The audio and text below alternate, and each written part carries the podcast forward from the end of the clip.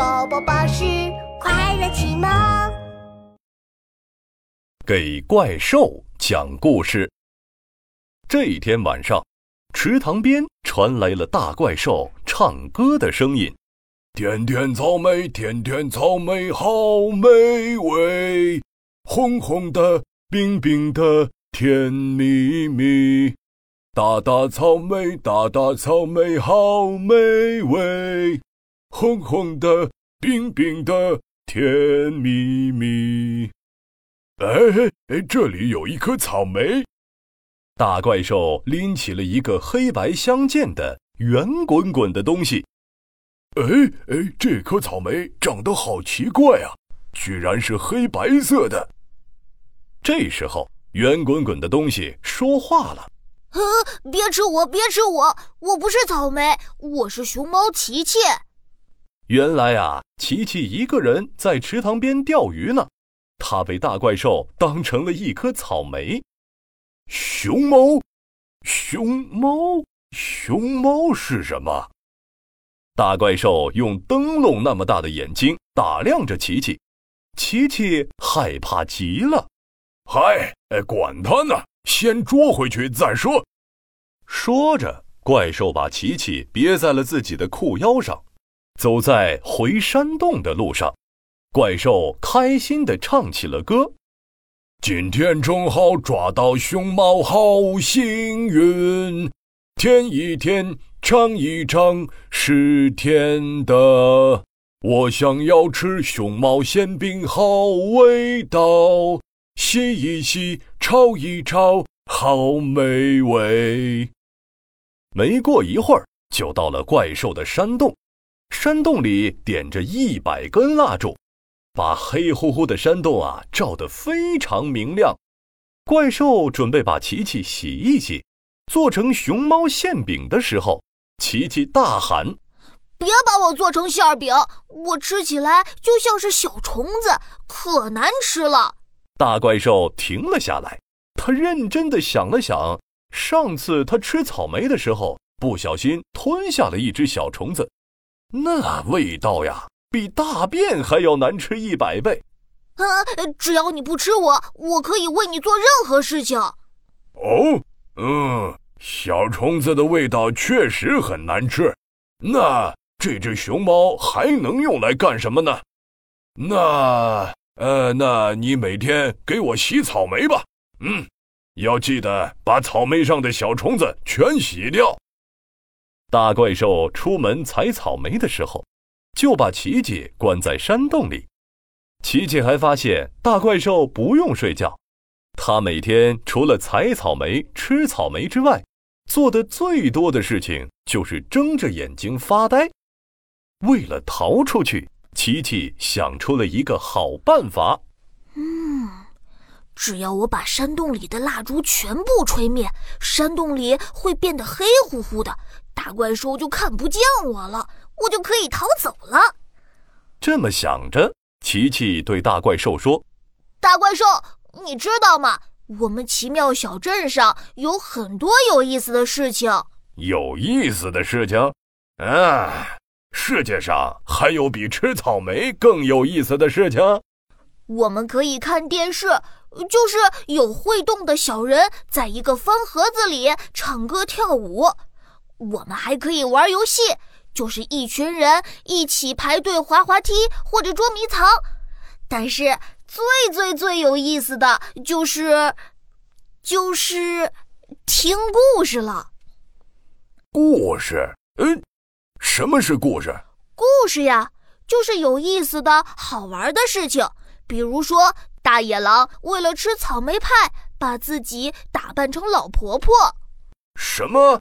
大野狼打扮成老婆婆，难道他会穿上粉红色的睡衣，然后把脸涂得红红的？哈哈哈哈哈哈！哎哎，快给我讲讲是是是怎么回事？琪琪读过很多很多的书，他记得九十九个故事。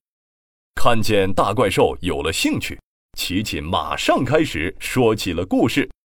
大野狼听说小红帽的草莓派烤得非常好吃，就穿上了粉红色的睡衣，戴上了红色的帽子，还把脸涂得红红的。我敢打赌，这只大野狼是世界上最丑的狼婆婆了。她故意在森林里走来走去，直到遇到了小红帽。小红帽正提着草莓派，她要到森林里去看外婆。琪琪的故事说得非常精彩。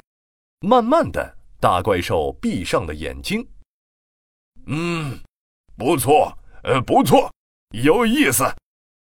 大怪兽虽然闭着眼睛，两只耳朵可是在听着声音呢。讲完一个故事后，大怪兽都会打一个长长的哈欠，闭着眼睛说：“嗯，不错，不错。”以后你每天都给我讲个故事，听故事可比发呆有趣多了。哎，你是一只很会讲故事的熊猫。趁着大怪兽打哈欠的功夫，琪琪悄悄吹灭了一支蜡烛。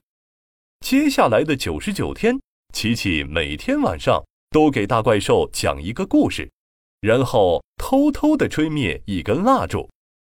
大怪兽一点都没有发现山洞变得越来越暗，他只是觉得草莓的颜色好像没有那么鲜艳了。第一百天马上就要到了，琪琪记得的九十九个故事都讲完了，这可怎么办？琪琪看着篮子里的草莓，就想到了奶油蛋糕，想到了奶油蛋糕，就想到了生日蛋糕。对了。给大怪兽讲一个有关生日蛋糕的故事，骗他吹生日蜡烛，这样山洞里的最后一个蜡烛就能被大怪兽吹灭了。第一百天的晚上，琪琪又开始讲故事了。今天的故事呀，叫做《小怪兽过生日》。生日，嗯，我最喜欢过生日了，因为有生日蛋糕可以吃。小怪兽的生日马上就要到了，怪兽妈妈给小怪兽准备了三层楼那么高的蛋糕，每一层蛋糕上都有一百颗草莓。